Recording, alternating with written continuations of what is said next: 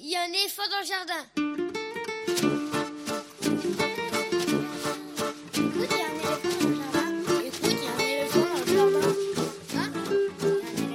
Bonjour, Véronique Soulet au micro pour l'actualité culturelle des enfants petits et grands en Île-de-France, une émission pour tous les adultes qui n'ont pas oublié qu'ils ont d'abord été des enfants. Chaque semaine, cette émission vous fait découvrir artistes, créateurs, initiatives, médiateurs qui offrent aux enfants de quoi nourrir leur imagination et leur curiosité. En tout cas, ce qui nous semble original, réussi, intéressant, avec des reportages, des chroniques, des interviews, des lectures, concoctées par les chroniqueurs de cette émission et moi-même. Aujourd'hui, avec moi au fil de l'émission, Estelle Laurentin pour sa revue de presse, Elsa Gounod pour sa chronique littéraire et Lionel Chenaille pour sa lecture. Une émission qui manquera certainement de sa sérénité habituelle après les terribles événements de vendredi dernier. Et nous sommes bien évidemment solidaires de tous les enseignants qui chaque jour accompagnent les enfants et les adolescents pour qu'ils apprennent à débattre et à forger leur esprit critique. Au programme aujourd'hui, on commence avec la revue de presse d'Estelle. Puis nous poursuivrons et terminerons notre visite radiophonique entamée la semaine dernière de l'exposition miniature Le disque pour enfants en France de 1950 à 1990, proposée par Radio Minus et l'Artichaut à la médiathèque François Sagan dans le 10e arrondissement dans le cadre du festival Formula Bula jusqu'à la fin du mois. Avec Sylvain Quément, Yacine Devos et François Stenier, nous remontons le fil de l'histoire du disque pour enfants quand il se déclinait en 33 tours et 45 tours. Et d'ailleurs, vous pouvez écouter la première partie de la visite en rediffusion sur le site de la radio ou sur notre plateforme Ocha. Jusqu'à la fin des vacances, le théâtre Paris-Villette à la porte de Pantin propose pour les enfants dès 7 ans la pièce Dans ma maison de papier, j'ai des poèmes sur le feu, écrite par Philippe Derain, dans une superbe et très poétique mise en scène de Julien Duval de la compagnie Le Syndicat d'Initiative. Rencontre avec Julien Duval, ce sera dans une petite heure. Suivra Grand livre pour petites personnes, la chronique littéraire d'Elsa Gounod, libraire jeunesse à Paris. Pour terminer, Lionel Chenaille lit un extrait d'un roman de littérature générale sur le thème de l'enfance. Ce sera quelques minutes avant la fin. Et puis des infos sur les spectacles, les films, les CD, les livres pour les enfants qui viennent de paraître. Vous pouvez suivre l'actualité de l'émission sur les réseaux sociaux, Facebook, Instagram, il y a un éléphant dans le jardin. La rediffusion de l'émission est disponible à l'écoute ou à l'abonnement à partir de votre application habituelle de podcast, installée sur votre smartphone ou sur votre tablette, ou bien directement sur la plateforme Ocha, A-U-S-H-A, écoute, il y a un éléphant dans le jardin. Et bien évidemment sur le site de la radio, aligrefm.org. Écoute, il y a un éléphant dans le jardin, c'est l'émission qui ouvre des fenêtres sur l'actualité culturelle des enfants. Nous sommes ensemble pendant une heure et demie et c'est parti Écoute, il y a un éléphant dans le jardin. eh. Comme chaque semaine, on commence l'émission en écoutant un extrait d'une nouveauté discographique pour enfants. Est-ce dû à mon goût prononcé pour les fanfares de rue et leur variété d'instruments avant? En tout cas, le livre CD Les instruments de la fanfare, récemment paru dans la collection Écoute et devine aux éditions Didier Jeunesse, m'a agréablement chatouillé les oreilles. C'est le sixième titre de cette collection qui veut initier les très jeunes enfants à reconnaître les instruments de la musique klezmer, du Brésil, de l'Afrique et donc ici de la fanfare, dont on nous rappelle au passage que ce sont les étudiants de l'école des beaux-arts à Paris à la fin du XIXe siècle, qui les premiers ont défilé dans les rues en jouant de leurs instruments. Le principe du livre CD, cinq devinettes musicales, interpelle l'auditeur pour l'inviter à discerner cinq instruments de la fanfare, ici le sousaphone, la batterie, le phonium, le trombone à coulisses, la trompette, mais bien sûr, il y aurait pu y en avoir davantage. D'abord quelques sons peut-être étranges. C'est quoi? Un ballon qui se dégonfle? Un avion à hélice? Non, c'est le trombone à coulisses et il se lance dans une courte improvisation. Bien sûr, la dernière page rassemble tous les instruments pour un final très enlevé, la machiche d'origine brésilienne et popularisée en France sous forme de chanson par Félix-Antoine Mayol au début 1900. C'est tout simple, mais la qualité du son des instruments et de leur enregistrement, celle des devinettes musicales, la voix chaude et bien posée du narrateur, l'ensemble sous la direction de Jeff Caour de Virgile, tout ça est plutôt réussi. C'est court, moins de 9 minutes, les illustrations avec leur système de flap à soulever restent plutôt anecdotiques et n'apportent donc pas grand chose, mais on n'en a pas besoin pour suivre l'écoute du disque. C'est donc les instruments de la fanfare, la réalisation musicale est signée Gilles Caour de Virgile, les illustrations sont de Marion Coquelicot, un livre CD paru dans la collection Écoute et devine chez Didier Jeunesse. Il coûte 14 euros, il est à proposer aux enfants dès 3 ans. Et je vous propose d'écouter l'une des devinettes, puis la moitié finale.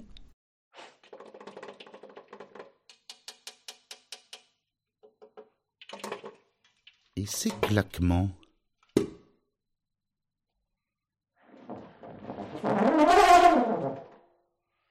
On dirait un éléphant.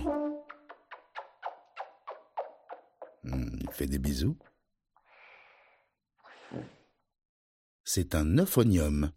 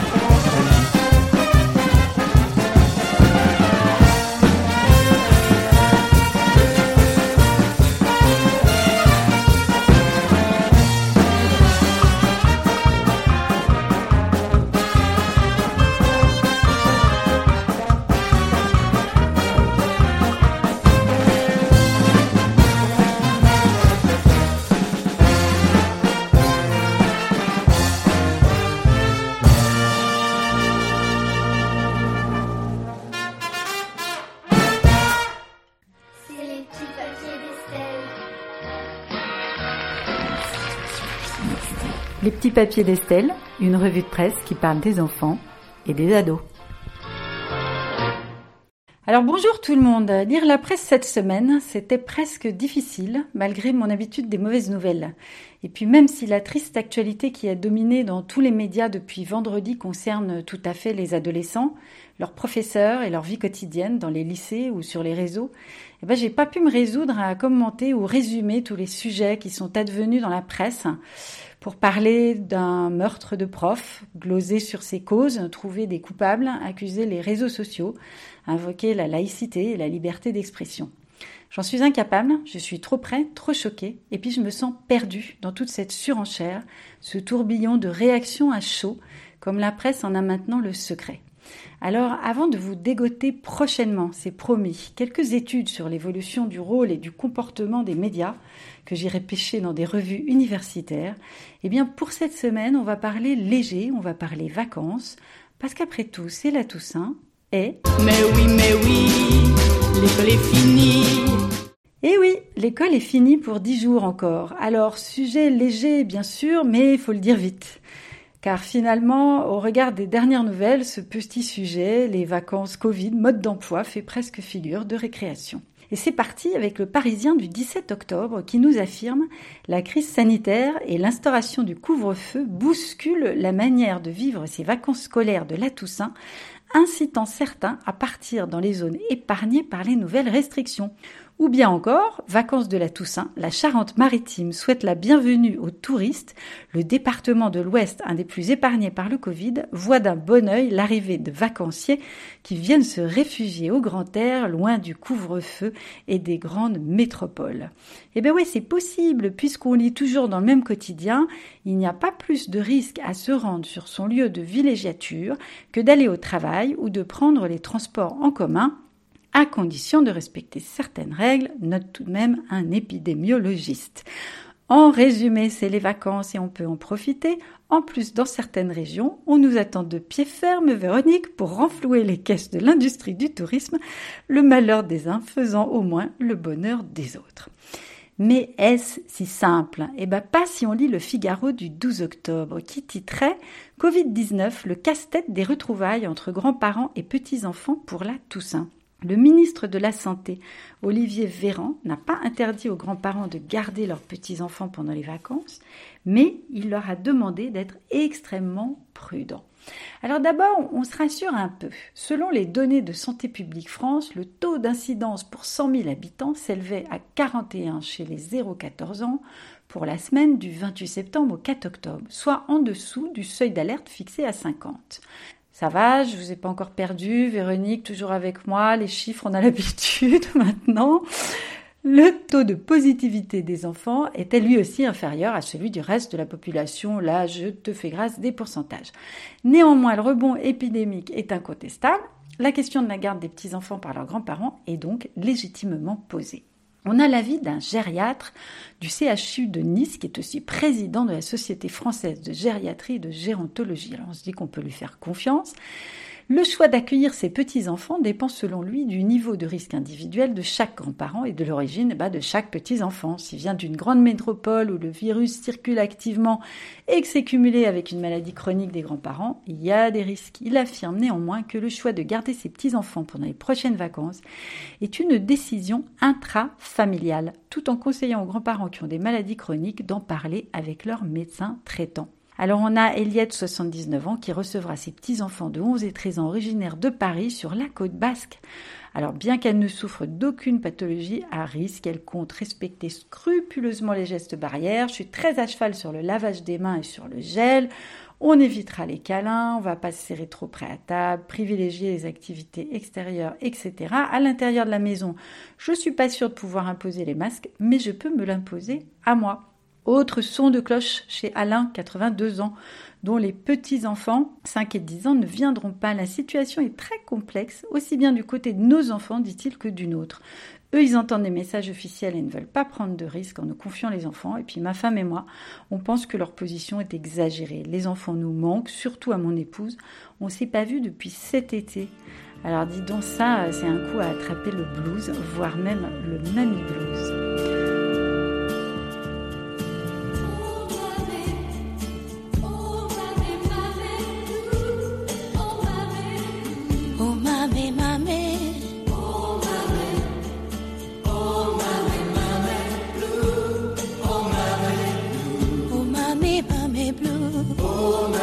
Oh mamie, écoutons ensemble LCI le 16 octobre pour voir s'il y a une lueur d'espoir dans ce tunnel des vacances, avec les conseils d'un virologue invitant notamment à porter un masque même en famille, qui nous dit soyons clairs, tout ça est une affaire de compromis face à des contraintes qui sont aussi psychologiques. Alors bah, comme tout le monde, hein, il recommande d'observer dans la mesure du possible tous les gestes barrières, et alors lui, il propose une mini quarantaine. En pratique, ça veut dire que pendant 5 à 7 jours, les enfants limiteraient leur contact avec l'extérieur pour passer plutôt la deuxième semaine chez leurs grands-parents. Bon, alors ça, c'est peut-être pas à la portée de tout le monde. L'autre option, c'est de faire tester les enfants, mais nous savons, dit-il, que c'est très compliqué car ils ne sont pas prioritaires.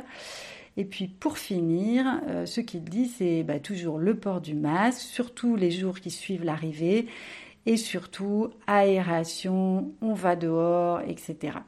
Alors pour rappel, le 17 septembre, Olivier Véran a réactualisé la thèse selon laquelle les enfants en primaire, en maternelle, en crèche sont peu susceptibles de se contaminer entre eux et de contaminer les adultes autour d'eux. Donc même si on ne peut pas exclure qu'ils puissent contaminer ses grands-parents, ben, les personnes âgées et plus largement les personnes vulnérables ont davantage intérêt à ne pas baisser la garde lors de contact avec des ados ou d'autres adultes. Et puis pour s'interroger en conclusion sur la nécessité absolue de voir ses grands-parents pour les vacances, eh ben on écoute Aurel San avec sa chanson poème Mes grands-parents.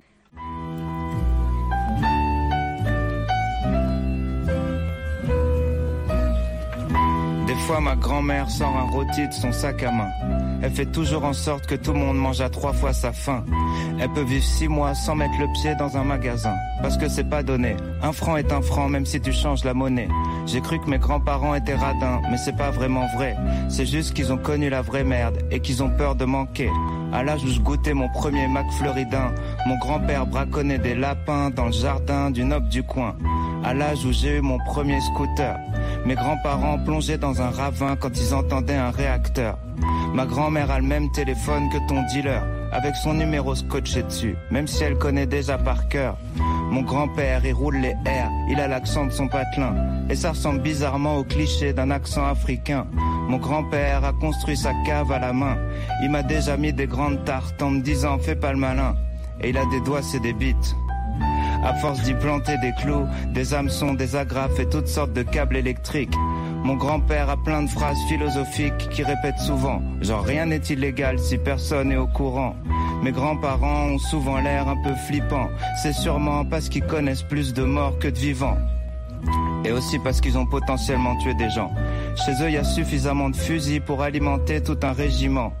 Mes grands-mères sont magnifiques sur les photos en noir et blanc, autour desquels il y a plein d'objets inutiles, fascinants. Mon grand-père pense que les joueurs de basket sont trop grands. Qu'en cas d'égalité au foot, ça devrait jouer au nombre de corners gagnants. Quand mon grand-père a paissé le permis, les feux rouges n'existaient pas. Et les clignotants, c'était ses bras. J'ai suivi beaucoup de chemins. J'ai ouvert de nombreux sentiers.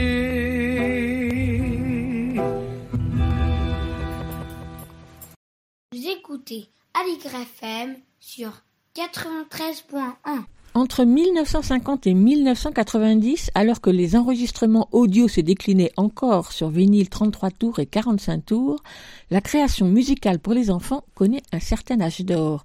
De nombreux artistes, certains s'adressant depuis toujours aux enfants, d'autres au contraire venant d'horizons les plus divers, produisent des disques pour les enfants, mais aussi pour les éducateurs.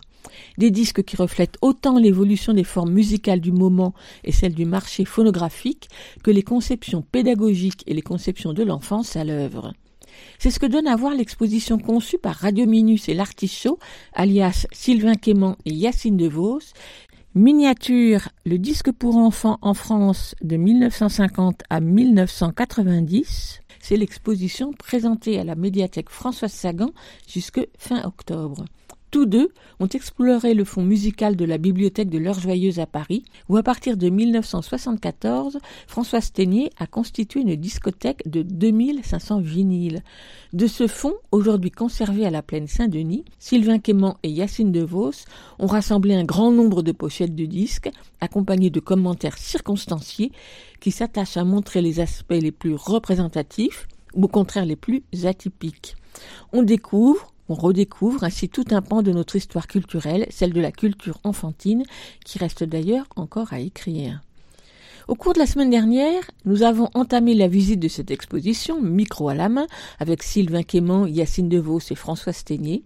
L'expo étant composée de sept pôles, sept catégories, qui embrassent les différents aspects de la production phonographique pour enfants, nous avons parlé chansons et contes. Aujourd'hui, Suite et fin de la visite, qui démarre avec la troisième catégorie de l'expo, celle des disques pour l'école, improbable équilibre entre instructif et pédagogique. Et c'est Yacine DeVos qui commente. Mais avant de lui laisser le micro, on écoute Mambo des trois personnes par Paulette Rollin. C'est extrait du disque L'orthographe en chanson paru chez Barclay en 1961.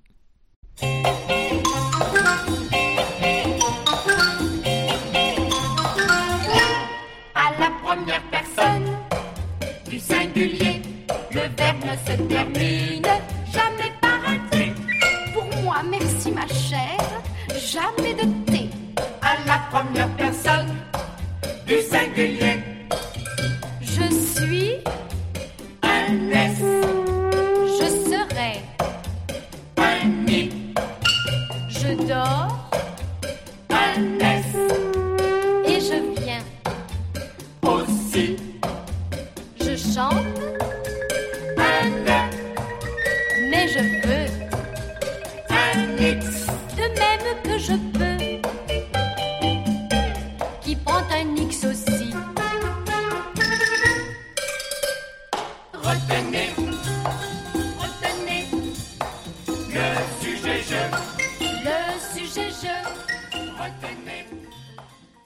Alors bah là, il y a tout et n'importe quoi en fait, parce que c'est vrai qu'il y a des disques de l'industrie musicale. L'industrie musicale, mais des fois qui fait des trucs bien, puisque l'abécédaire musical à l'usage des enfants et des personnes qui téléphonent, en même temps c'est un abécédaire qui est écrit par Boris Vian.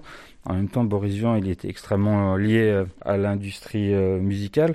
Des fois, on sait pas trop si c'est des disques commerciaux, enfin, comment ils naissent ces disques, pourquoi ils ont cette pochette. Là, on a un disque avec des oiseaux et puis des tables de multiplication. Pourquoi des oiseaux Tout ça est un peu mystérieux. On se demande des fois dans les maisons de disques euh, qu'est-ce qu'ils pensaient. Enfin, ils essayaient des trucs. Ils essayaient. Bon, les maisons de disques ont toujours essayé des trucs hein, pour vendre des disques. hein. donc, euh, des fois, euh, il y a un peu des, des accidents industriels qui font qu'il y a des disques improbables. Et c'est vrai que les disques improbables, par exemple, ce disque-là, Bruno s'initie à l'économie.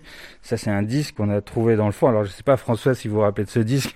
Je sais pas comment il est parvenu au fond. En même temps, c'est un disque qui serait peut-être utile maintenant, vu le contexte actuel. C'est un don que je n'ai pas écouté, Euh, mais je revois des livres comme euh, la collection Karl Orff et puis celui-là, là, les flûtes, méthode d'initiation et de synthèse, qui était effectivement euh, dans notre fond dit pédagogique, mais qui au départ n'était pas un disque directement accessible par les enfants. Puisque nous sommes en quelque sorte la génération flûte à bec, on a retenu pas mal de disques dans cette catégorie. On a ramené aussi notre collection qui comporte les formations des holocrates et des aristoflûtes, qui étaient deux groupes de la région parisienne qui ont produit, je crois, une quarantaine de disques, puisque c'était disques qui sortaient chaque année. Euh, on a fait aussi un entretien avec eux. Pour revenir sur ce que disait Yacine sur les disques euh, produits par l'industrie, on, on voit que ce format des disques de table de multiplication, des disques d'abécédaire, c'est des choses qui s'inventent là encore aux États-Unis avec Frank Luther dès les années 30 en fait. Et il y a aussi une catégorie qui Yacine appelle, et j'aime bien le- l'expression, les disques bien élevés. C'est les disques qui sont destinés à apprendre les bonnes manières. Aux États-Unis, on voit d'ailleurs que ça se couple avec la dimension catholique aussi très présente. Euh, Il s'agit, il y a beaucoup de disques d'édification religieuse qui vont avec, de, de comment mener une vie morale, etc. Donc ça, on voit que c'est des formats qui sont quand même très liés à la chanson pour enfants dès les débuts de l'industrie du disque. Cette idée que les enfants vont apprendre à bien se tenir à table, à répondre correctement au téléphone pour leurs parents, euh, ou à réciter leur table de multiplication. Ça vient évidemment aussi du, de l'aspect mnémotechnique de la chanson, qui, est l'idée qu'on va passer par la chanson pour aider à retenir et faciliter l'apprentissage. Après, donc, on enchaîne sur euh, l'éducation musicale, et c'est vrai que là, on, fait une petite, petite mention de Karl Orff et de la méthode euh, Schulwerk, qui a en fait eu une discographie absolument pléthorique, qui a été aussi longtemps décriée par pas mal de monde, euh, qui commençait à saturer, et auquel nous, on est relativement attachés aussi. Euh, on a quelques disques produits dans les contextes d'ateliers dans les années 80, où, où le, les classes s'ouvrent de plus en plus aux intervenants extérieurs, avec la création aussi des CFMI, etc. Donc là, c'est vraiment des disques produits par les écoles, qui sont souvent des petits pressages, avec souvent des bonnes surprises. Et on a fait un tableau presque entier sur euh, les disques produits par l'ICEM CEL, qui était donc la structure euh, éditoriale qui publiait toute la documentation liée à la pédagogie freinée, qui a publié en complément de sa bibliothèque de travail, de ses documents pédagogiques, a commencé à sortir des 78 tours, puis des 45 tours donc d'abord de la série euh, BT sonore, je crois. Faudrait vérifier la chronologie. Et aussi surtout des 45 tours des enregistrements produits dans les classes en complément euh, de la revue Art Enfantin qui était éditée par Alice Freinet, qui non seulement publiait donc les dessins d'enfants, mais s'est mis à publier progressivement les enregistrements de musique, euh, de musique libre, telle qu'elle était définie par la pédagogie Freinet, avec des choses très surprenantes, des enregistrements de musique concrète, de musique électronique, de, de choses très contemporaines euh, passées dans cette revue.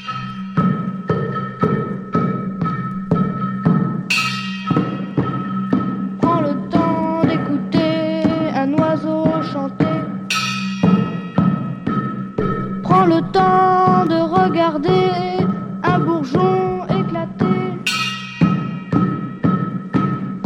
Prends le temps d'aimer la pluie, de chanter, de crier que la vie est belle.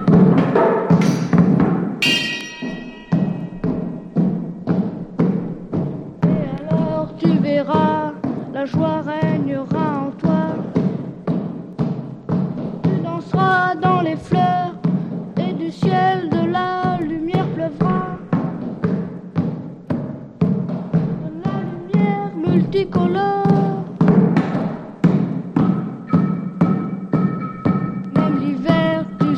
Et dans la neige, tu chanteras, tu éclateras.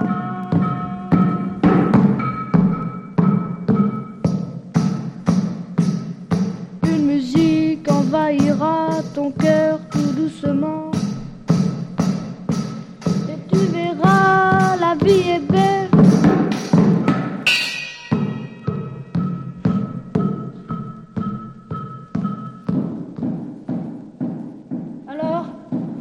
Prends le temps de cueillir une fleur.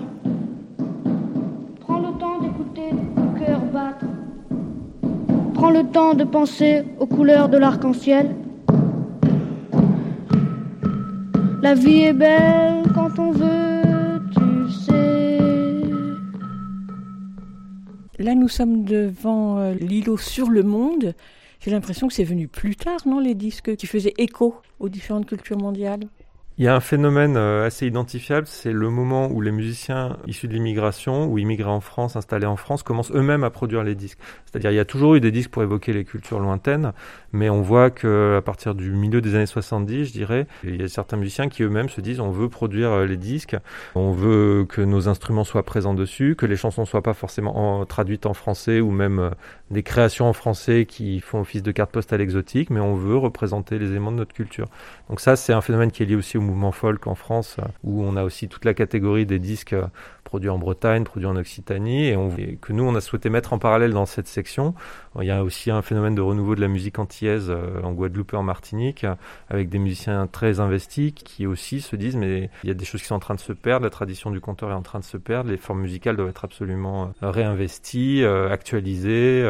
c'est pas forcément, c'est jamais de la conservation, c'est aussi un musicien comme Fauzi, d'un côté, il est attaché à rendre compte, je crois, des caractères traditionnels de la musique arabe et de ne pas les perdre, mais en même temps, il est toujours dans la prospective en s'associant à, à des musiciens euh, ben, comme François Rabat ou Yuval Missenmacher, des, des gens qui sont plutôt transfuges du jazz ou en tout cas des, des gens très créatifs dans la pratique de leurs instruments. Je pars à Samarkand, grignoter du qand et à Hammam Lif avec un canif pour ouvrir à Sousse un gros pamplemousse que je mange lundi avec mes amis. Je serai plutôt pour courir à Tadmour et à Palermo sur mon petit bateau et à Tombouctou sur un kangourou et à Istanbul à cheval sur une poule. Ce sera même extra passer par Petra, d'aller à Casa sur un Toyota, de venir Tizi sur Bibil Hindi, Tizi et Ouzou, faire de gros bisous.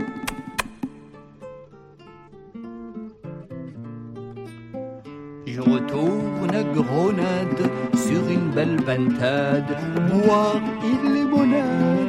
J'y pousse pour manger des yaourts, debout sur mon lit, haut de Tripoli, Liban et Libye. Ce phénomène-là, il est assez clair. Après, il y a des compilations qui ont joué un rôle vraiment très important. Nous, on a sorti la compile Musaïka chez Deva qui s'appelle Chansons d'enfance des immigrés. Qui est vraiment marquant, c'est que Deva avait produit justement, je pense auparavant, même si les disques sont difficiles à, dater, avait produit des, enregistrements beaucoup plus conventionnels, qui étaient des enregistrements au piano, chantés en français euh, par une dame euh, très gentille, mais qui véhiculait aussi pas mal de clichés. Et d'un coup, ce projet qui vient du poète euh, Richard Soudet, et les morceaux sont interprétés donc par une, quinzaine au moins de musiciens installés en France, qui jouent de leurs instruments, qui chantent dans la langue d'origine, et parfois même avec des versions bilingues où les morceaux sont dans deux versions, une version en vietnamien, une version en français, version en turc, une version en français. Il y a aussi la compile euh, importante à l'époque des Berceuses du Monde, là encore chez Chant du Monde, faite par euh, Philippe Gavardin encore de la collection Chevance avec Jean-Louis Méchali. Il y, a, du répertoire ch'timi, il y a du répertoire russe, il y a Brenda Houghton euh, pour le répertoire celte. Enfin, c'est une compilation qui a fait date en son temps. Qui n'a cessé d'être réédité et qui est toujours disponible et qui n'a pas vieilli. Dans le texte autour euh, des disques sur la thématique du monde, vous, vous commencez avec une mention sur le soutien entre guillemets politique de l'État en citant le, le, FAS, le Fonds d'action sociale pour les travailleurs immigrés. Pourquoi vous avez tenu à l'indiquer là dès l'entrée? Je trouve que c'était un élément important de voir comment le, la politique d'État influe sur la, la, production. C'est-à-dire, c'est aussi les musiciens qui nous en ont parlé. Je pense que c'est Henri Samba qui faisait beaucoup d'ateliers d'animation dans les années 80. Il faudrait que je vérifie. J'espère que je dis pas de bêtises, mais il y a, un de ces musiciens, soit lui, soit Fauzi, qui nous ont parlé du Fonds d'action sociale pour les travailleurs immigrés. Et on s'est rendu compte que, ben oui, d'un coup, tout change parce que la politique publique soutient des initiatives, aide à la diffusion des ateliers, aide à, aide à la production d'albums. Euh, Idir sort son disque avec l'association de culture berbère qui est dans le 20e arrondissement. ces associations-là bénéficient des subventions d'État aussi. Euh, beaucoup de gens nous ont dit, euh, d'une manière d'ailleurs, avec le recul un peu, je dirais pas étonnante, mais d'une manière très directe, en fait, nous ont dit, bah oui, quand Jacques Lang arrive, d'un coup, tout change. Effectivement, d'un coup, les structures, les associations, euh, sont financés, sont aidés dans leur recherche de lieux. Donc d'un coup, il y a des lieux, il y a des moyens. Alors après, il y avait des choses avant lui, évidemment, mais les gens, en tout cas de, cette génération-là, ont tous témoigné du fait que euh, voilà, ils ont vu clairement l'évolution des politiques publiques et que ça a donc grandement influé sur la pratique et sur le développement de leurs activités, je crois. Ce qui est important de, de dire sur cette section, elle est peut-être moins évidente que les autres, dans le sens où c'est avant tout, elle vient d'un regard sur ce sujet et un goût aussi pour les musiques du monde, qui fait qu'à un moment donné, c'est l'idée de mettre en avant ça et de se poser la question euh, comment ces musiques elles sont représentées, en particulier en France, où évidemment il y a beaucoup de populations immigrées très différentes et beaucoup de musiciens en, en particulier, parce que c'est des pays aussi qui sont liés à des cultures musicales très très fortes. Après, c'est vrai aussi que ces disques-là, ils sont dans le fond. Euh, on en a rajouté d'autres, mais il y en a beaucoup dans le fond. Donc ça correspond aussi euh, à une réalité euh, d'une France métissée, d'abord avec des réseaux politiques dans le disque, Enfin, il y a toute une sorte d'international euh, gauchiste qui enregistre des disques à droite et à gauche sur plein de labels, etc. Donc ça touche aussi le disque pour enfants à cette époque, donc ça c'est plutôt les années 70. Et après, effectivement, il y a, il y a des relais d'État qui se mettent en place. Et après, c'est encore une, une, autre logique, c'est une autre génération. Tout ça, ça procède au départ d'un intérêt très particulier pour ça, qui fait qu'on fait plein de liaisons entre ces choses-là, aussi parce qu'on a un goût pour euh, ces musiques-là, quoi.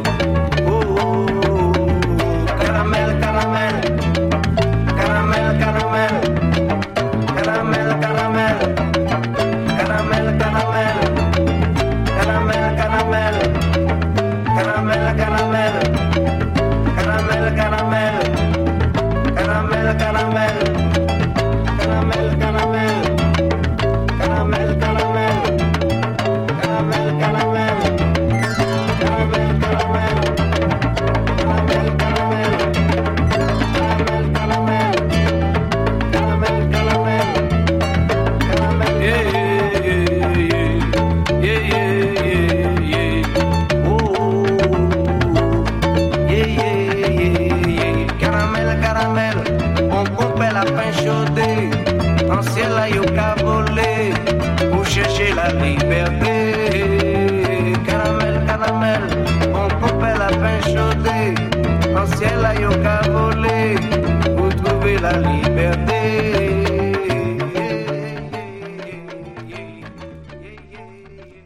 Vous écoutez Ali FM sur 93.1.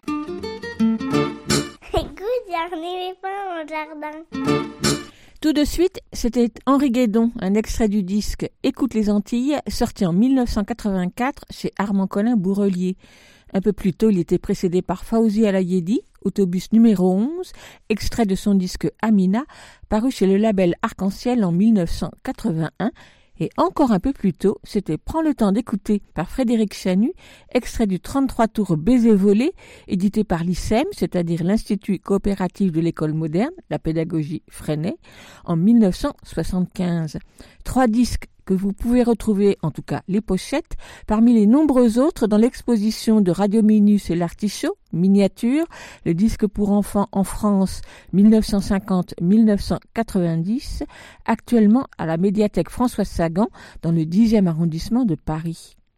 Et tout de suite, nous poursuivons notre visite radiophonique avec Sylvain Quément, Yacine Devos et François Sténier après le chant et la chanson, après le conte, après l'école et le monde, une nouvelle catégorie, le son. Une catégorie qui est peut-être au fondement de tout. Sylvain Quément répond. C'est à la fois le fondement et une catégorie un petit peu difficile parce qu'elle englobe en fait toute l'exposition. Euh, là, on s'est attardé peut-être sur des disques qui n'ont pas de voix chantée. C'est vraiment des disques de pure matière sonore abstraite, alors que ça soit du, bruitage, de la prise de son euh, d'ambiance ou, du travail euh, autour de la synthèse et, de la musique électronique. C'est peut-être la logique de cette catégorie. C'est aussi des disques qui étaient donc conçus pour une l'idée d'une éducation de l'oreille, je pense, c'est-à-dire l'idée qu'on allait affiner la perception auditive et puis la capacité d'analyse des enfants. Donc, on a regroupé des choses qui sont parfois d'ailleurs même contradictoires. On a donc des disques de chants d'oiseaux dont on s'est rendu compte d'ailleurs dans le fond qu'ils étaient extrêmement présents dans les médiathèques à l'époque. Euh, ils occupent vraiment une, place très importante. On a quelques disques de devinettes sonores qui étaient visiblement un format en vogue aussi à un moment, euh, en gros qui consiste à rechercher la cause du son ou à identifier dans une situation sonore fictionnelle, parfois un, peu kitsch d'ailleurs, euh, à identifier des sources. Et on a, il y a une catégorie qui nous a toujours énormément plu en France, c'était chez Unidisc. Alors Unidisc est un label catholique, mais avec une forte connexion euh, à la musique contemporaine. Enfin, le, fondateur était très proche de, de Pierre-Henri d'ailleurs, je crois. Ils avaient publié des disques, dont La Reine Verte, et dans les années fin 70, il publie donc une série de disques d'expression corporelle qui n'étaient pas des disques forcément exclusivement à l'attention des enfants, mais qui ont été pas mal utilisés, je pense, en maternelle. C'est aussi une évolution on passe des disques d'éducation physique de type disque de la revue EPS avec des choses très strictes, les mouvements 1, 2, 3, 4. On passe vraiment à une forme d'évocation et d'expression par le corps qui était en vogue à l'époque avec le, euh, développement des stages, Pinocchio Mato euh, qui était très actif dans la discipline et donc souvent des musiciens transfuges de la musique de scène ou de l'illustration sonore ou, des percussionnistes contemporains qui venaient faire des disques souvent très très originaux sur le plan musical. On retrouve aussi le studio Ganaro qui était Roger Roger qui est, un musicien présent ailleurs dans l'expo qui après avoir fait des contes musicaux sorti des disques comme ça, des disques qui étaient destinés à, pour l'expression plastique, comme c'est indiqué sur la pochette, donc à dessiner et peindre en cours, en étant, je suppose, extrêmement inspiré par cette musique euh, évocatrice. En, travaillant sur Chevance, on a découvert la collection Sonoriage, qui était donc une collection montée par Anne Bustaré avec Philippe Gavardin chez Chant du Monde, milieu des années 80. La phrase clé était pour une initiation active à l'écoute et à la lecture de la musique d'aujourd'hui, née de l'attention à l'environnement sonore quotidien. Partant de là, on s'est rendu compte que c'était un des rares exemples de disques donc strictement, euh, enfin dépourvu de voix, où elle créait des cahiers d'activités destinés à accompagner l'écoute et, euh, où il s'agissait vraiment euh, d'amener les enfants à se concentrer sur le matériau sonore, sa texture, sa structure. Elle avait appelé pour ça des gens proches du GMEB, le groupe de musique expérimentale de Bourges, dont Alain Savouret par exemple. On n'a pas pu s'empêcher de faire une petite aparté sur le GMEBogos, qui était un, un instrument euh, créé en 72 euh, par Christian Closier du GMEB, qui n'a pas donné lieu à une production discographique, mais qui a joué un rôle important dans le, le développement de la pédagogie musicale de l'électroacoustique en France. Ce qui est drôle, c'est que dans ce panneau, il y a des gens qui parfois étaient dans des écoles totalement opposées, puisqu'on retrouve pas très loin les percussions de Strasbourg, qui était, euh, ce qui nous faisait rire, c'est que le disque avait été distribué par la Camif, qui était le, le catalogue euh, extrêmement prisé des enseignants à l'époque, et on, on trouvait ça intéressant de se dire, tiens, ce disque a été distribué de cette façon-là. Et derrière les percussions de Strasbourg et leur méthode Percustra, c'était Pierre Boulez, qui était, d'une toute autre euh, obédience, je dirais, que les tenants de la musique électroacoustique à l'époque. Un disque extraordinaire qu'on a trouvé dans le fond, alors ça c'est vraiment une trouvaille pour nous, c'est ce disque avec une pochette assez sibylline, concert à l'école, les ondes Marteneau. Françoise Delogia, qui était une ondiste réputée, qui travaillait avec cet instrument très fantomatique, et, euh, et c'était distribué par les, les centres musicaux ruraux. Donc là aussi on s'est rendu compte, il y a le réseau Camif, il y avait le réseau visiblement centre musicaux ruraux qui ont distribué ce disque qui est extrêmement contemporain puisque c'est Onde Marteneau et percussion Michel Gasto qui était un percussionniste de l'ensemble intercontemporain, je crois un temps, j'espère que je dis pas de bêtises.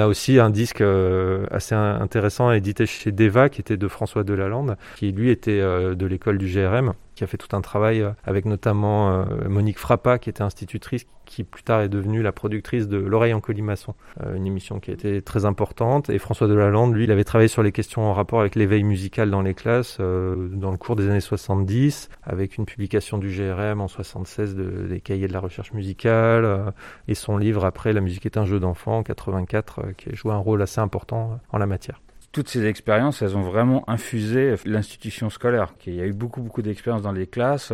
Et on voit par exemple l'expérience du Gmé Bogos, je reviens là-dessus, mais quand on lit les papiers auxquels on a eu accès, c'est vraiment des centaines d'ateliers dans des classes. C'était vraiment un travail de fond. C'est pas du tout un truc anecdotique les percussions de Strasbourg, j'imagine qu'il devait y avoir des concerts organisés pour des classes, etc.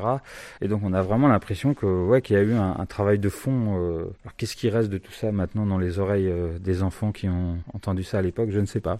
Et la dernière section, eh bien, on, quitte le son pour l'image. Et là, vous vous en êtes donné à cœur joie. Là, oui, c'est une section euh, qu'on aime bien et euh, avec laquelle on est extrêmement familier. En tout cas, moi, personnellement, et je pense Sylvain aussi, déjà parce qu'il y a toute une partie des disques euh, qui est de notre génération, enfin des musiques avec lesquelles on a grandi, qu'on a pu voir à la télé. Il y a aussi toute la partie un peu plus ancienne, ORTF, les marionnettes, etc., qui est toute une imagerie qui nous plaît beaucoup en tant que dessinateur amateur d'images, euh, ça fait partie des choses euh, stimulantes quand on cherche des disques et qu'on tombe sur des pochettes comme Plume par exemple, bah, c'est extrêmement intrigant quoi. Quand on aime euh, les marionnettes, quand on aime le Moped Show, quand on aime toutes ces choses-là, on peut pas passer à côté quoi. Donc au niveau pochette là, on a eu vraiment l'embarras du choix. C'était très facile de choisir les pochettes. On, a essayé aussi de tenir compte de la musique à l'intérieur des disques hein, évidemment parce que il y a eu beaucoup de créations intéressantes. À la télé, il y a eu beaucoup de, grands arrangeurs de la musique française, Alain Goraguer, euh, Francis Lay, euh, Michel Legrand, François de Roubaix, Gérard Calvi, enfin tous les grands arrangeurs de la musique française ont plus ou moins travaillé pour la télévision et fait des génériques euh, de films. Donc là, on a un petit peu choisi les pochettes qui nous plaisaient plus, mais ouais, il y avait vraiment l'embarras du choix. C'est vraiment une section qui pour nous était importante aussi dans le sens où la musique des programmes jeunesse, comme je disais, été une, une source d'exposition majeure des enfants à la musique et même sans doute par exemple le cas des Shadok plein d'enfants, euh, c'était quand même diffusé à l'équivalent du prime time aujourd'hui. Ça devait être la première exposition à toute une palette sonore euh, liée à la musique concrète, à la musique électronique, euh, de choses qui paraissaient assez inouïes. Beaucoup d'arrangeurs de premier plan, d'orchestrateurs extrêmement inventifs ont travaillé dans ce secteur-là. Il y a vraiment eu, je pense, une forme d'âge d'or. Enfin, quand fait un enfant nommé Michel, il est, il est en train de faire la planète sauvage à peu près au même moment. C'est des, des disques qui sont restés aujourd'hui, qui sont même d'ailleurs encore très prisés de, de, beaucoup de collectionneurs parce que, parce que la qualité est incroyable. À grand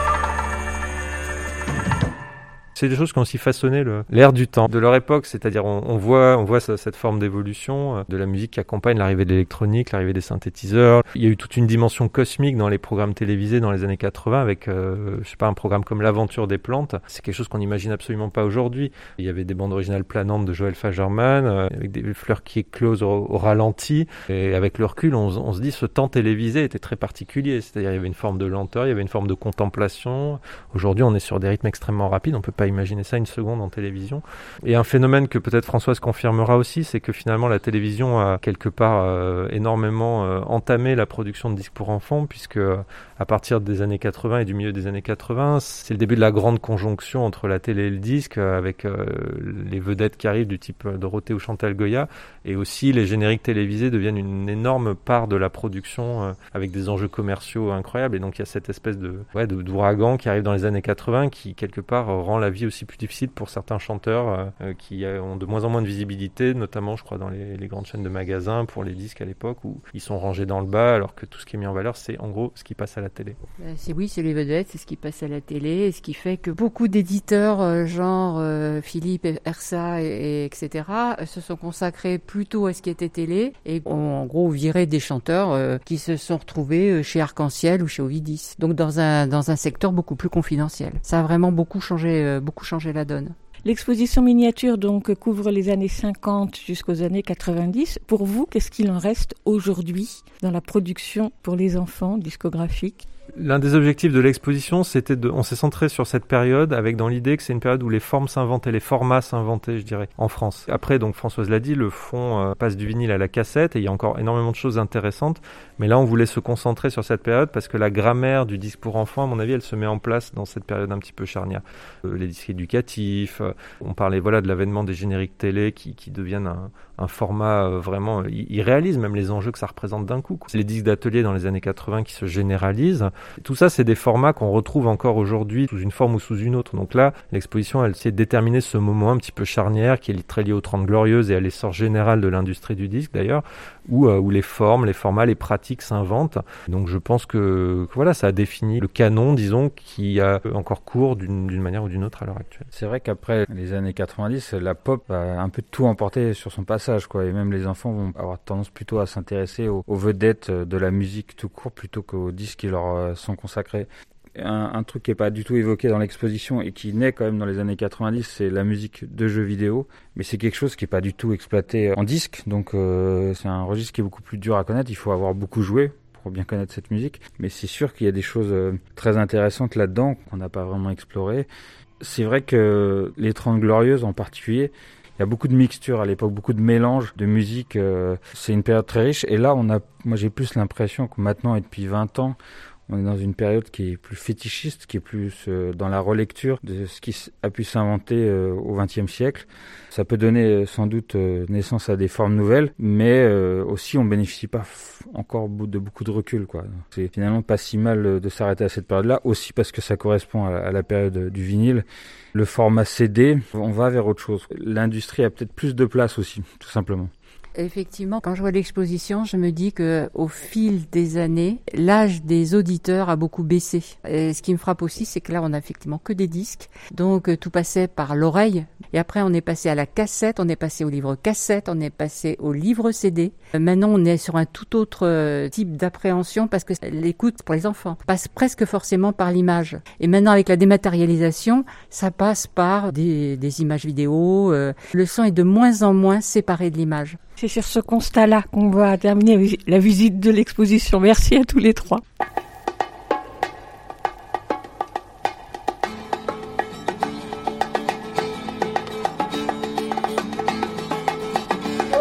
Il y a le bruit du réveil qui sonne à nos oreilles quand on a sommeil. Il y a le bruit des moteurs et des marteaux piqueurs du bébé qui pleure. Pourtant, ce n'est pas tout, heureusement pour nous. Sur terre, il n'y a pas que ces bruits-là. Il y a la musique que font les oiseaux qui vont au boulot et montent là-haut pour voir s'il fait beau. Il y a la musique que jouent les ruisseaux ou les gouttes d'eau qui frappent au carreau quand on est au chaud.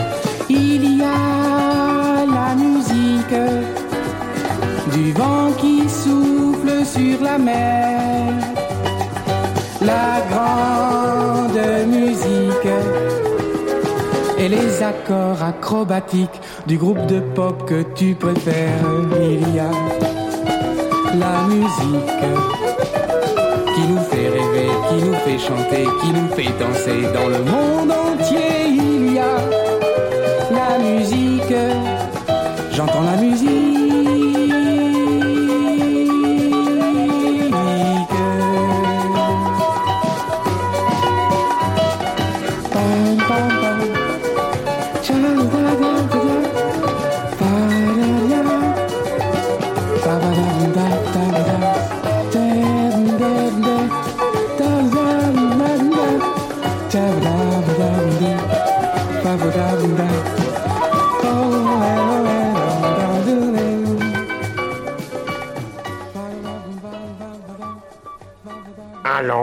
Casimir, comment as-tu trouvé cette chanson?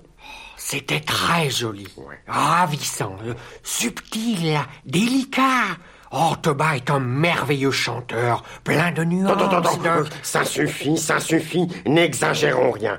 Toba ne chante pas mal, c'est vrai. Mais quand moi, Léonard, je chante avec lui, c'est quand même plus bon. Et oui, c'est avec l'île aux enfants, avec Casimir, que nous terminons la visite de l'exposition miniature, de quoi raviver la nostalgie de plusieurs d'entre nous.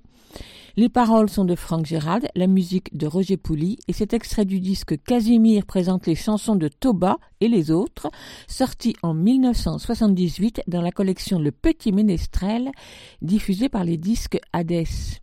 Un grand merci à Yacine Devos et Sylvain Quément, les deux commissaires de cette exposition qui explore et met en valeur le fonds discographique pour enfants de 1950 à 1990 de la bibliothèque de l'Heure Joyeuse à Paris, développée par Françoise Ténier, qui était également avec nous.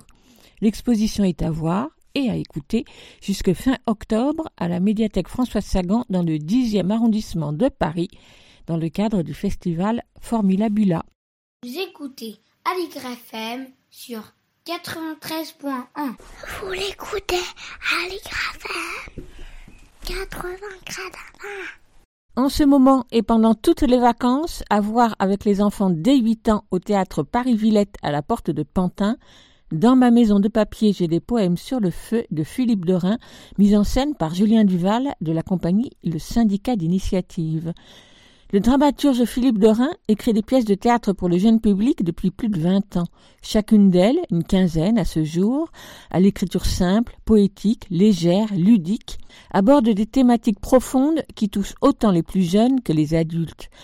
Ainsi, la pièce Dans ma maison de papier, j'ai des poèmes sur le feu, publiée en 2001 dans la collection Théâtre à l'école des loisirs, évoque-t-elle le passage du temps, la vieillesse, la mort, à travers deux personnages féminins, une petite fille et une vieille dame, et également un homme, le promeneur.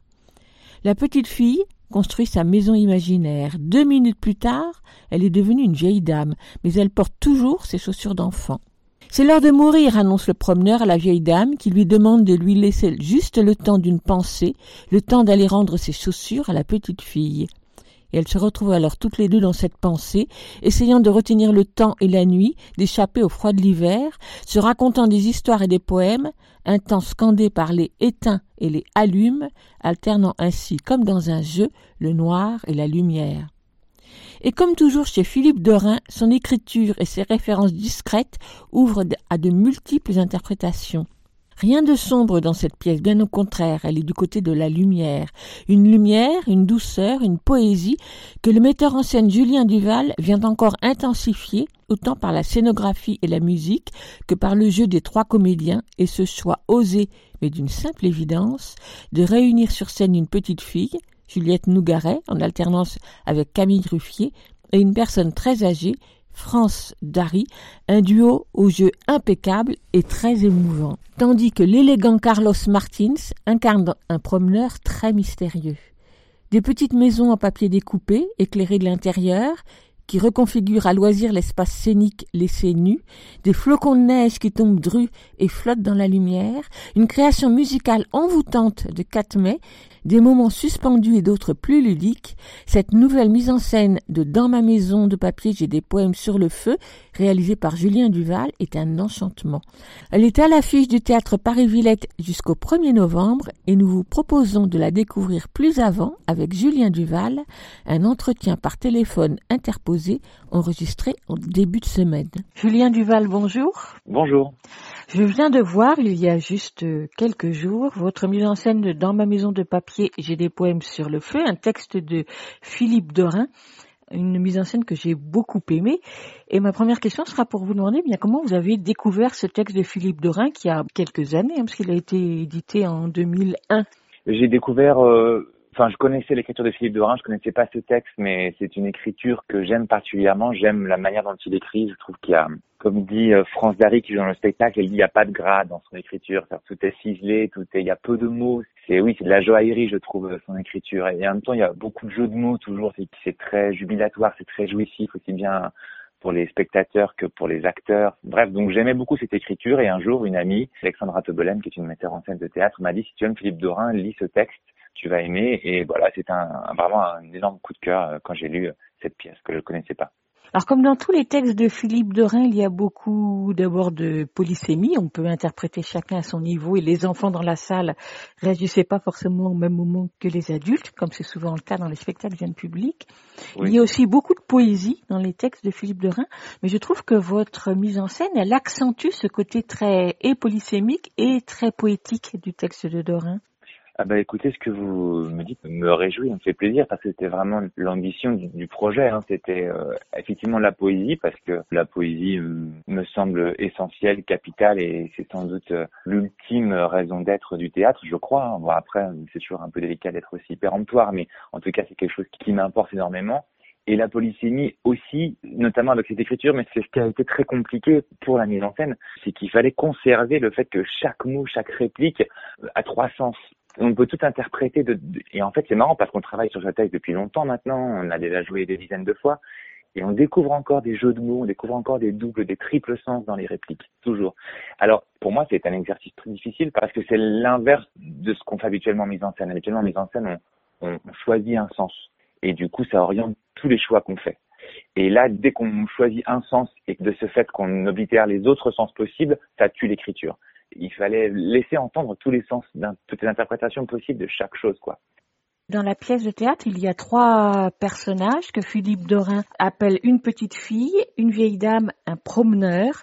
Ce promeneur, vous lui avez donné un peu une allure, un peu de démiurge, j'ai eu l'impression, avec son smoking, son aspect très très longiligne, avec ses longues mains. Et en fait, il tire les ficelles presque ce promeneur, c'est un personnage qui n'a pas été facile à traiter parce que il est tellement indéterminé dans le texte. Il est vraiment écrit comme on a l'impression que c'est juste un personnage lambda qui est passé. Il dit j'ai vu de la lumière, il rentre quoi. Il voit la lumière, il rentre, il va voir ce qui se passe.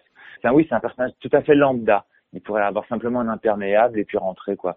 Et on voulait quand même le caractériser plus que ça, lui donner une silhouette, lui donner un peu plus de support d'imaginaire, de choses comme ça. Et au fur et à mesure du travail et des, réflexions qu'on a menées autour du texte, on s'est rendu compte que ce promeneur, qui évidemment euh, symbolise un peu la mort, mais symbolise surtout le temps, le temps qui passe, il fallait trouver une, une, une, image poétique du temps qui passe. donc c'est vrai qu'on s'orientait vers quelque chose d'une grande douceur et d'une grande élégance. C'est comme ça qu'on l'a voulu. Il pourrait être euh, un peu brutal euh, avec la vieille dame, il pourrait être un peu dur, et justement on a voulu être à l'inverse. Et après, ce qui est intéressant, c'est que ça, c'est quelque chose que j'avais pas anticipé, mais dans le rapport d'âge qu'il y a entre les acteurs, entre euh, France Dari, qui joue la vieille dame qui a 80 ans, pardon, c'est très indélicat de, de donner l'âge des dames, mais je pense que ça mérite de le dire parce que c'est vraiment admirable ce qu'elle fait à son âge, c'est une actrice euh, magnifique.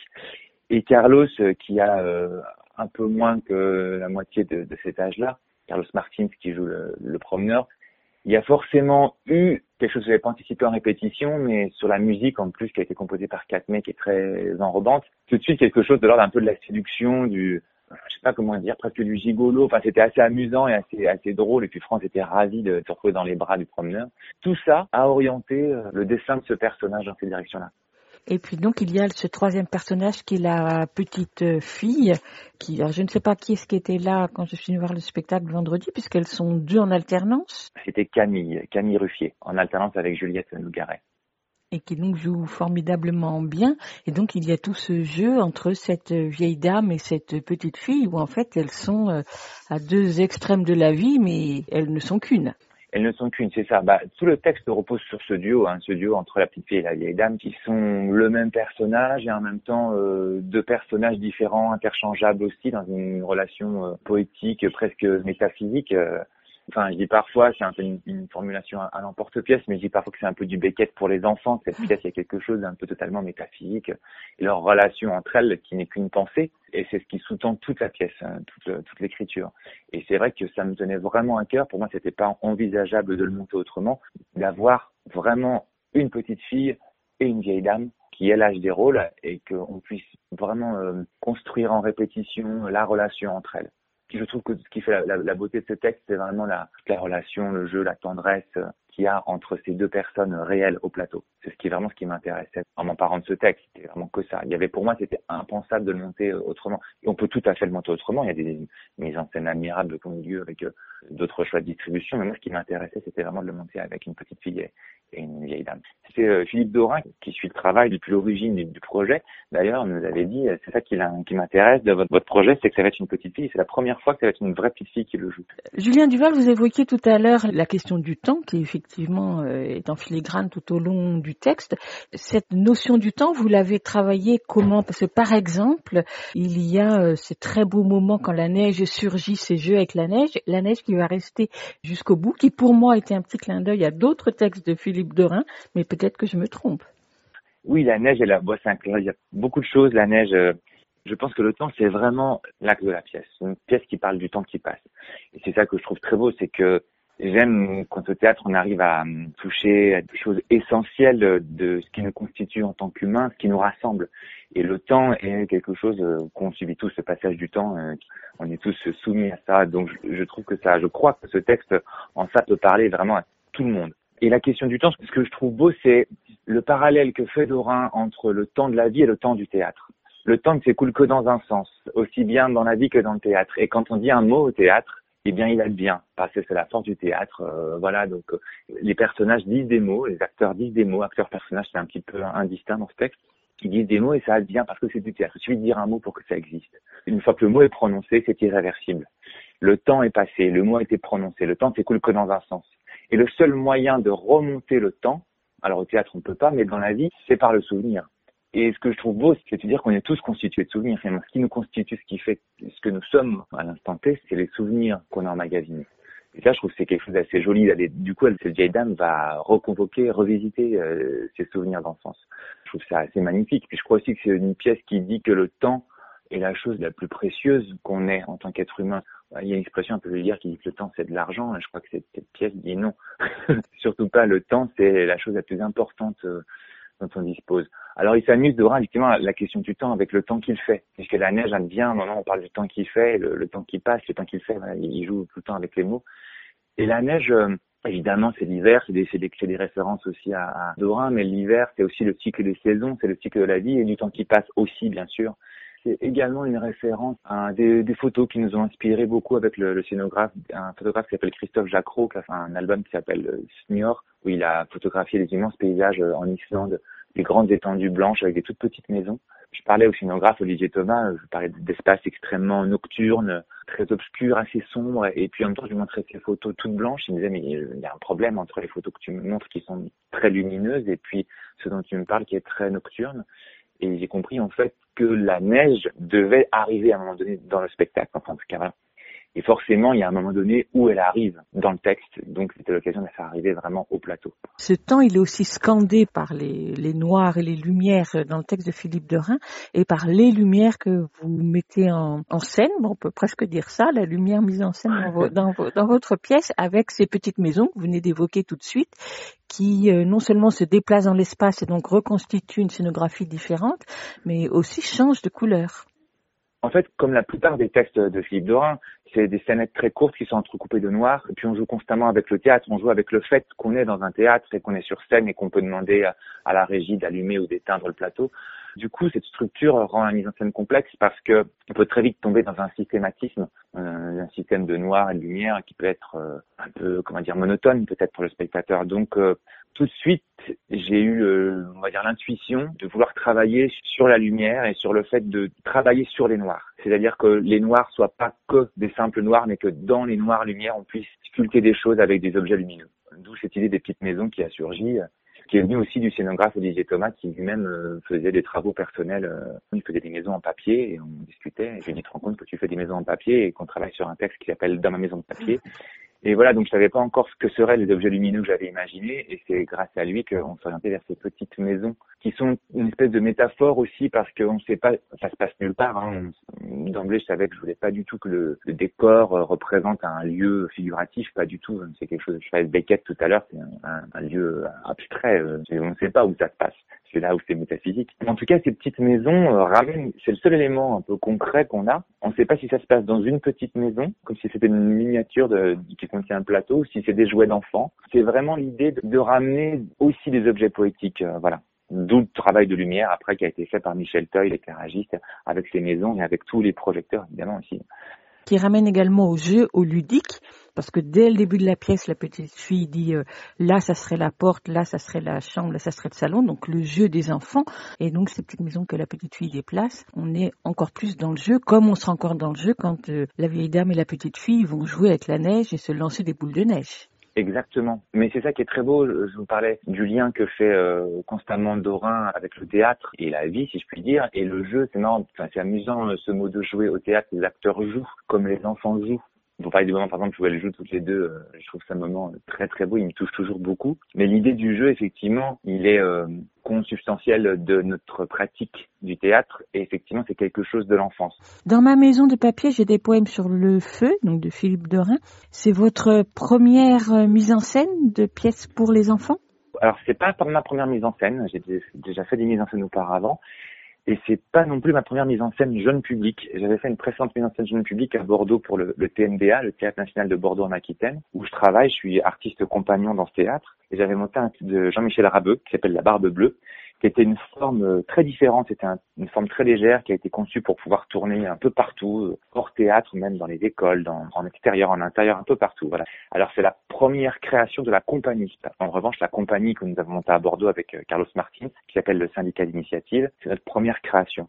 Quelles sont les questions que vous posez quand vous mettez en scène une pièce pour le jeune public? Est-ce que vous posez des questions particulières? C'est une question intéressante parce que je crois que j'ai fait que deux spectacles jeune public, mais je crois qu'il ne faut pas se poser de questions particulières. C'est-à-dire que je crois que le, le spectacle jeune public doit s'adresser aux adultes et aux enfants, et pas aux enfants en fait. Vous disiez qu'il y a plusieurs niveaux de lecture, par exemple. Vous disiez que les enfants réagissent à des endroits et que les adultes réagissent à d'autres endroits dans le spectacle.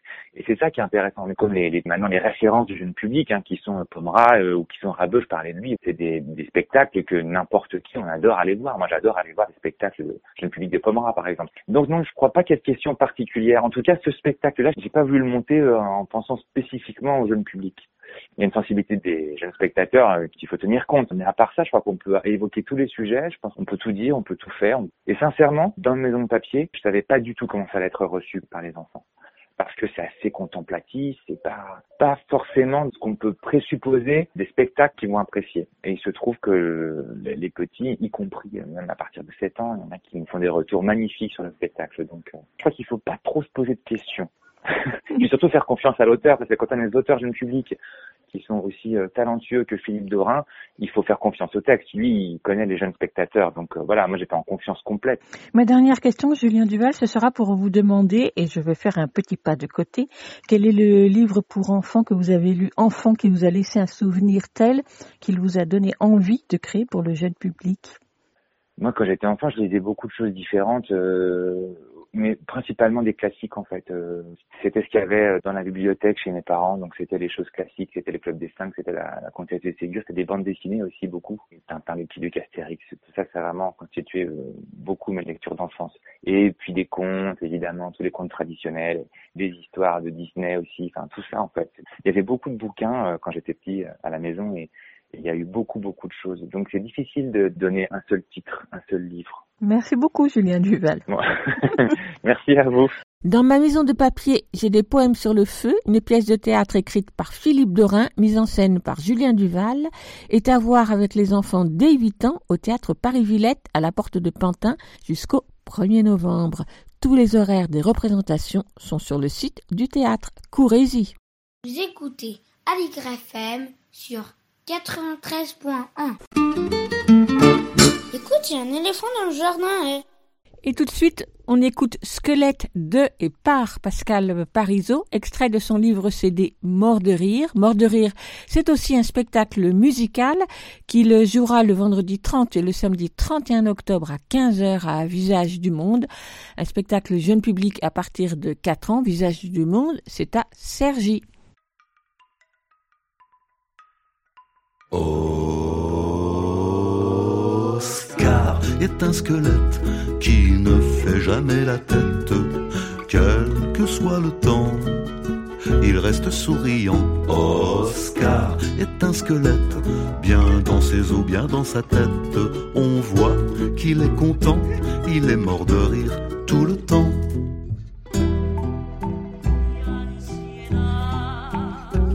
Oscar est un tas d'os qu'on aurait pu appeler Carlos à cause de ses humérus, ses tibias, ses cubitus. Oscar est naturiste, c'est même le plus fort des nudistes. Tout le monde est battu, on ne peut pas faire plus nu. Oscar est un squelette qui ne fait jamais la tête, quel que soit le temps il reste souriant. Oscar est un squelette bien dans ses os, sans ses baskets. On voit qu'il est content, il est mort de rire tout le temps.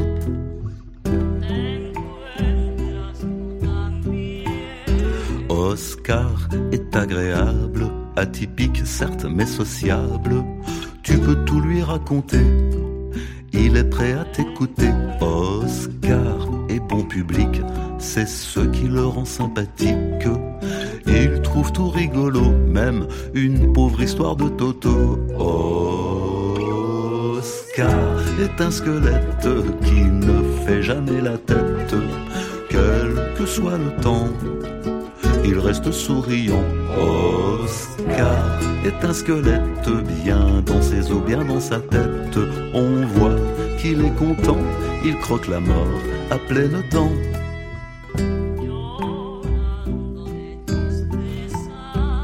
Oscar est épanoui, loin des problèmes et des soucis. Autrefois s'il en a eu, à présent il n'en a plus. Oscar ne se prend plus la tête, il l'a vidé à belle lurette. Avec le temps il a su se débarrasser du superflu.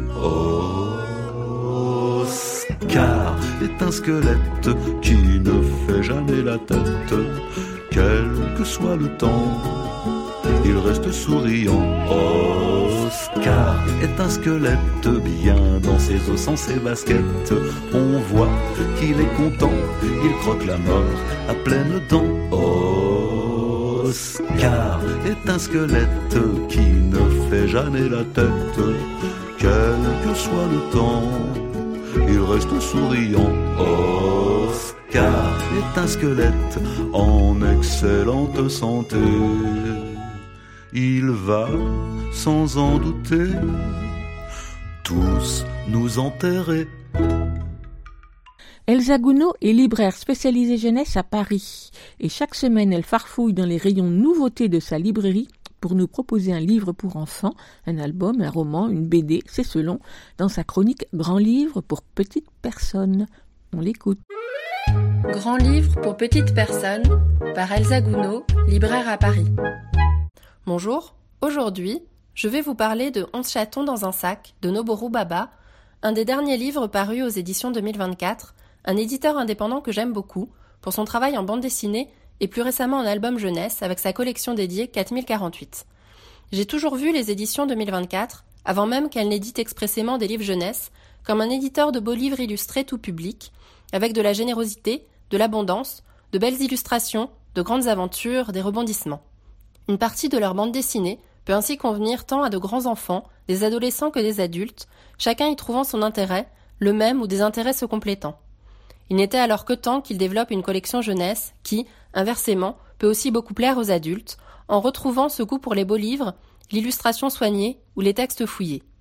On y retrouve d'ailleurs des auteurs et illustrateurs habitués aux livres pour adultes, qui se prêtent parfaitement à l'exercice du livre pour enfants, sans pour autant simplifier ni leurs propos ni leurs traits, ce qui peut parfois être l'écueil du passage de l'un à l'autre. De plus, et cela n'est que pour me plaire plus encore, les éditions 2024 montrent un certain goût pour l'édition patrimoniale, en éditant ou rééditant, parfois en collaboration avec la BNF, des premières bandes dessinées du XIXe siècle ou du début du XXe siècle, avec Gustave Doré, Géry ou encore Frank King. De ce catalogue a priori hétéroclite, entre illustration contemporaine et patrimoniale, naît une grande cohérence, une forme de modernité intemporelle. Dans ce contexte particulièrement intéressant, vient donc de paraître En chaton dans un sac de Noboru Baba, réédition d'un grand classique d'une série d'albums pour enfants japonais, paru originellement entre les années 60 et 80. On y suit un groupe de 11 chatons indifférenciés, ou plutôt de 10 chatons interchangeables et de leur chef chat tigré, qui ne peuvent résister à l'envie de faire tout ce qui leur est interdit par des panneaux jalonnant leur chemin. De la cueillette de fleurs à l'entrée dans un sac, ce qui va les mener, au fil des rebondissements, jusqu'à un monstre qui va les piéger en profitant de leur naïveté, qui s'avérera toute relative, les chatons se montrant alors plus malins que prévu pour se sortir de ce pétrin. La narration en boucle instaurée par l'auteur autour de chaque nouvel interdit se présentant aux chatons donne un texte particulièrement drôle, avec cet humour du prévisible, de la répétition, s'ajoutant à une certaine insouciance ou espièglerie, une forme de joie tout enfantine dans la transgression de petits interdits, du risque a priori calculé. Ce comique de situation à répétition, auquel s'ajoute le personnage du monstre, méchant archétypal passant du terrifiant à la bêtise, tend vers l'humour absurde, aussi drôle que parfois déroutant, dans cette fable irrévérencieuse. Dans cette forme de ritournelle de la cascade de conséquences, à laquelle prend part la file joyeuse des onze chatons, le déchiffrage par syllabes des panneaux en clin d'œil à la découverte autant de la lecture que des interdits induits par elle, rend la lecture à voix haute de cet album particulièrement réjouissante, des relectures très fréquentes étant à prévoir pour continuer cette boucle narrative jubilatoire encore et encore. À ce texte réjouissant, se marient à merveille les traits fins au contour arrondi de l'auteur, ses volumes sous forme d'aplats, ses couleurs franches mais pastelles et non réalistes, qui renforcent l'aspect faussement naïf de l'histoire et de ses personnages. L'usage des contrastes de couleurs par Noboru Baba est saisissant dans sa représentation d'un monde atemporel et irréel, mais pourtant très reconnaissable par tous. À cela s'ajoute la fabrication très soignée du livre, comme toujours avec les éditions 2024, faisant ressortir à plein les couleurs de l'auteur. La couverture attire d'emblée l'œil par sa composition et ses contrastes, son dos toilé et le très beau typogramme d'inspiration japonaise du titre réalisé par Eric Brica. J'espère vous avoir donné envie de découvrir cet album que je conseille à partir de 4 ans, 11 chatons dans un sac de Noboru Baba aux éditions 2024 au prix de 14,50€. Moi, j'ai hâte de découvrir les autres albums de cette série qui seront, je l'espère, édités en France prochainement par cette maison d'édition. Merci Elsa Gounod pour cette présentation drôlement fouillée de 11 chatons dans un sac de Noboru Baba à découvrir de visu dans toute bonne librairie. Écoute, un éléphant au jardin. Bonjour Lionel. Bonjour. On te retrouve pour la lecture d'un extrait de littérature sur le thème de l'enfance. Qu'est-ce que tu as choisi aujourd'hui? Alors aujourd'hui, j'ai choisi un extrait d'un roman de Catherine Cusset qui s'appelle La haine de la famille, un roman autobiographique, on ne sait pas. En quatrième de couverture, il y a écrit Déterminez le défaut le plus irritant de chaque membre de votre famille et attribuez-lui une couleur. Donc c'est le tout début du livre de La haine de la famille.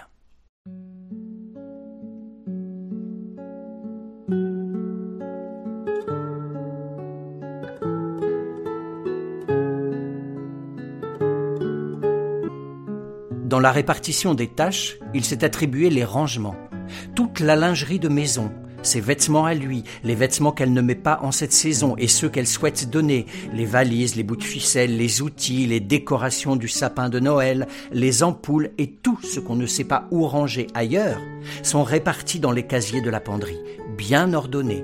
Ici, les serviettes bleues, là, les marrons, là, les bleus avec des raies vertes, ici, les têtes d'oreiller rectangulaires, là, les carrés, ici, les draps où une place, là, les deux places, là, les torchons, là, les serviettes de table, ici, les valises, là, les sacs de voyage. En se débarrassant de manteaux qu'on ne met plus, on a empiété sur l'espace déjà restreint réservé à ces costumes. Fais chier, bordel Quand on l'entend crier, seul dans la penderie, on se dépêche de finir la phrase qu'on est en train d'écrire, la page qu'on est en train de lire. On sait que la tranquillité ne va pas durer. Il n'avait déjà presque plus aucune place. Est-ce qu'on cherche tout simplement à l'éliminer À qui est ce manteau que quelqu'un a mis là, dans la partie de la penderie qui lui est réservée? Dans celle-là, bien sûr, puisque les autres sont archi pleines. À qui? Pas à moi, ni à moi. Anne, sans doute. Mais oui, Anne, elle est sûrement coupable puisqu'elle n'est pas là. Anne ou nous, peu importe. Nous sommes tous aussi odieux, sans gêne, égoïstes les uns que les autres. Une serviette a disparu. Il les a comptées il y a moins d'une semaine. Il y avait trois serviettes de bain marron à côté des vertes avec les raies bleues, et maintenant il n'y en a plus que deux. Qui a pris la troisième? Non, elle n'est pas au sale. Il a cherché, évidemment. Oh oui, même dans le sèche-linge et dans la salle de bain des enfants. Mais papa, arrête de crier, je travaille, j'essaye de me concentrer, c'est pénible. Je ne crie pas, hurle-t-il. Il ne crie jamais, jamais maugrait-elle dans sa barbe en sortant de la salle de bain où elle est allée chercher un médicament. Ce n'est pas de sa faute, il ne s'entend pas. Il se croit doux comme un agneau. Heureusement, la remarque ne lui est pas parvenue. Pour qui le prend-on Se moque-t-on de lui? Est-ce qu'on pense qu'il va passer sa vie à racheter des serviettes de bain, qu'il n'a que cela à faire, acheter des serviettes pour nous servir? On hausse les épaules. Mais je ne sais pas, moi, je l'ai pas vue, cette serviette, ce n'est pas moi. On a fait attention. On a parlé du ton le plus neutre possible. On a dit cette serviette, pas ta serviette. Peine perdue. Ah, évidemment que ce n'est pas toi. Ce n'est jamais toi. Ce sont toujours les autres. Ce n'est jamais personne. Vous me rendez dingue. Je ne l'ai pas vue, cette serviette. Ni, ni, ni, ni, ni, ni. Il fait la grimace, prend une voix ridiculement aiguë pour imiter la nôtre, manifester son écœurement devant notre ton de sainte nitouche, notre hypocrisie, notre égoïsme. Et cette fois-ci, on ne peut retenir un cri. Mais fous-moi la paix avec ta serviette, fais chier Puisque je t'ai dit que je ne l'ai pas vue, tu veux fouiller ma chambre ou quoi? J'en ai rien à baver de ta serviette. Qu'est-ce que tu veux que je foute avec? Mais je ne sais pas ce que vous foutez avec. Ce que j'aimerais bien savoir, tout ce que je sais, c'est qu'elle n'est plus là et qu'un de vous l'a prise. Alors vous allez me faire le plaisir de me dire où elle est. C'est un maniaque Un maniaque? Murmure-t-elle d'une voix exaspérée. La tête rentrée dans les épaules, l'air maussade, vêtue de sa vieille robe de chambre en velours marron et de ses chaussons à trous, elle est en train de préparer le dîner. Un dîner de plus pour six personnes dont aucune des cinq autres ne l'aide. Elle monte le volume de la radio pour ne plus entendre les cris. Dès qu'il entre dans la cuisine, avant même qu'il ait ouvert la bouche, elle lui enjoint sèchement Tais-toi, c'est le masque et la plume. Sans rien dire, il sort une bouteille du casier à bouteille et la pose bruyamment sur la table. Il ouvre un tiroir. Où est le tire-bouchon?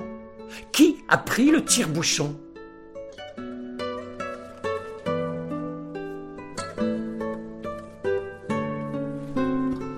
Merci Lionel. Est-ce que tu peux nous rappeler le titre de ce roman?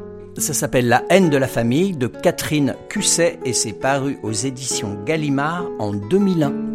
Merci Lionel et à très bientôt. Écoute, il y a un éléphant dans le jardin, c'est fini pour aujourd'hui. Nous vous donnons rendez-vous la semaine prochaine, même jour, même heure, même fréquence. En attendant, vous pouvez réécouter cette émission en rediffusion sur la plateforme Ocha ou sur votre agrégateur de podcast habituel. Vous pouvez aussi vous abonner pour retrouver les émissions précédentes, toujours sur la plateforme Ocha. Il suffit de taper A-U-S-H-A, puis éléphant dans le jardin pour arriver sur la bonne page. Et bien sûr, l'émission est aussi en rediffusion sur le site de la radio, aligrefm.org.